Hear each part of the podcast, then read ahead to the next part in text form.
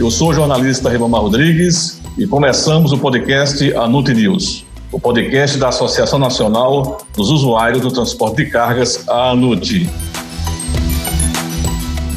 Hoje vamos falar sobre rodovias e, nesse sentido, já está aqui conosco o nosso convidado, o presidente da ANUT, Luiz Baldez.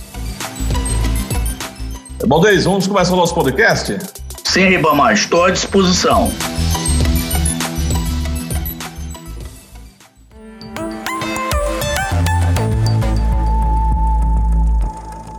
Já que hoje o tema é rodovias, não é? Vamos falar tudo a respeito desse, da malha rodoviária brasileira. Baldez, como as rodovias se inserem na matriz de transporte brasileira? O Brasil é um país rodoviarista. Mais de 70% de nossa carga é transportada por rodovias. Se nós tirarmos o minério de ferro, essa participação vai a quase 90%.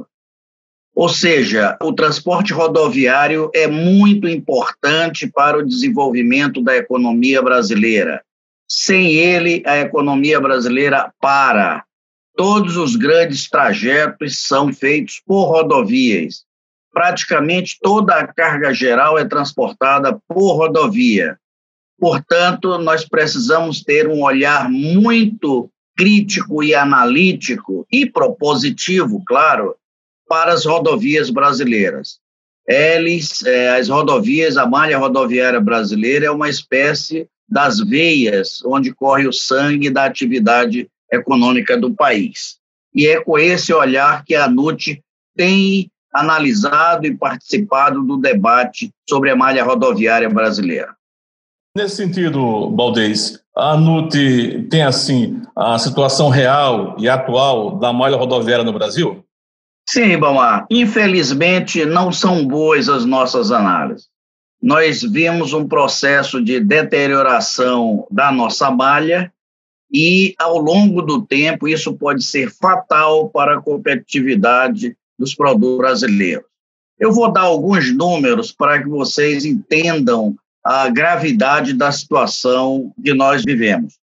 A CNT, a Confederação Nacional de Transporte, ela realiza anualmente uma pesquisa sobre a qualidade eh, de nossas vias pavimentadas, somente as pavimentadas. E chega à conclusão, chegou à conclusão agora no ano de 2020, na recente pesquisa que foi realizada ano passado, de que em torno de 60% da nossa malha pavimentada tem algum problema, o que a transforma numa via considerada como regular, ruim ou péssima. 60%. É realmente somente 40% então estaria em boas condições. Na questão do pavimento, só a parte de cima da, da rodovia, que é a que é mais visível a nós usuários, mais da metade também está totalmente com dificuldade de trafegabilidade. Nós temos problemas na sinalização. Quantas vezes nós passamos por rodovias e vemos que não tem sinalização ou de perigo, ou de curva perigosa e assim por diante a própria geometria da via, muitas curvas, tornando-a perigosa, tem problemas também. Nós temos pontos críticos, que são pontos em que o usuário da via é, se torna perigosa no sentido de que ele não sabe o que vem à frente. Então, tudo isso faz com que a, a, a análise da qualidade da malha é, seja considerada regular, ruim ou péssima. E, e, isso é a grande contradição do Brasil. A principal via de, de movimentação de carga do país, aquela que o país depende totalmente das vias, ela não é tratada de uma forma que deveria ser tratada adequadamente. Valdez, e com base aí nesse seu diagnóstico, quais as propostas da ANUT para que as rodovias se tornem corredores logísticos de alta eficiência para os transportes de cargas no Brasil? Ibamar, nós temos apresentado ao governo e principalmente ao Ministério da Infraestrutura, que é quem toma conta das rodovias é, brasileiras, é uma série de propostas e uma série de avaliações que permitiriam que se tornasse é, menor a, a, a dificuldade operacional nas nossas malhas rodoviárias. E aqui eu quero dividir em dois blocos. Eu tenho um bloco de rodovia que é concessionada, ou seja, ela é transferida ao setor privado para recuperar e fazer os investimentos. E o outro bloco que ainda está sob o poder público, sobre a gestão do poder público. 20% é esta que está concessionada, 80% é o que está ainda na mão do governo. Os 20% que está concessionado está em ótimas condições. Ela, ela consegue ter uma, um índice de qualidade de mais de 80%. Portanto, são rodovias de alto padrão de trafegabilidade.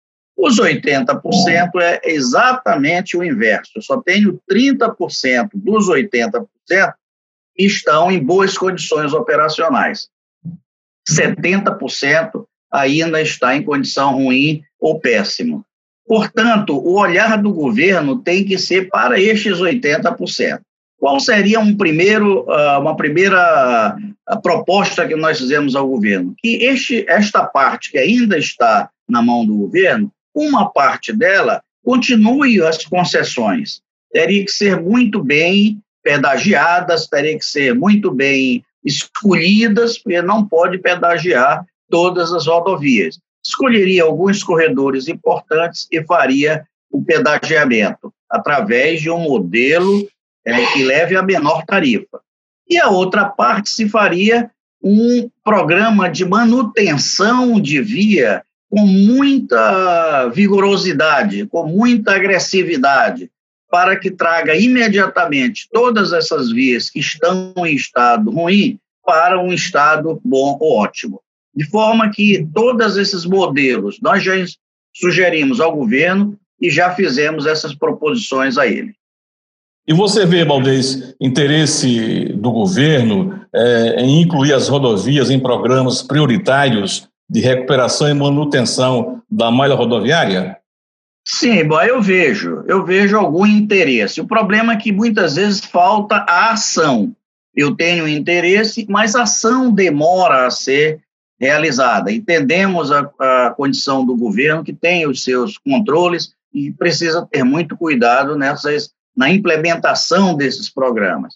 Porém, nós já poderíamos ter um programa bem estruturado de recuperação das vias é, uma velocidade um pouco maior. Eu acredito que se nós tivéssemos uma condição de já publicar ah, alguns chamamentos para que o setor privado assuma determinadas vias, eu tenho certeza que o setor privado faria. É, nós temos participado de inúmeras reuniões com a NTT, com a, a, o Ministério, o próprio TCU, nós temos ido ao TCU para efeito de explicar as nossas posições e nós notamos que há interesse em resolver.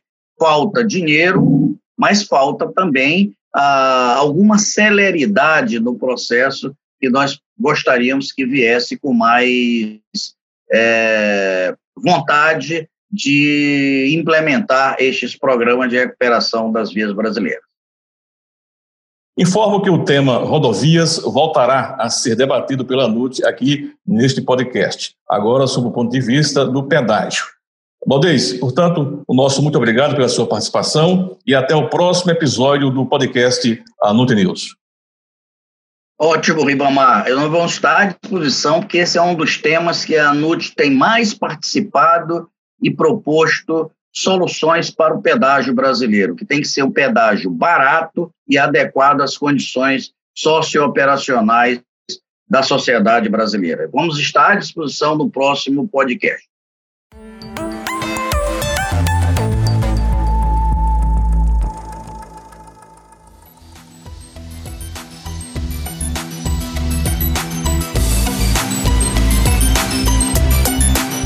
E você, ouvinte, pode participar do Anut News com perguntas e opiniões, enviando um e-mail para anut.anut.org.br. Participe! Você também pode ouvir este podcast nas principais plataformas digitais de áudio. O podcast A Nute News retorna na próxima sexta-feira com mais um episódio.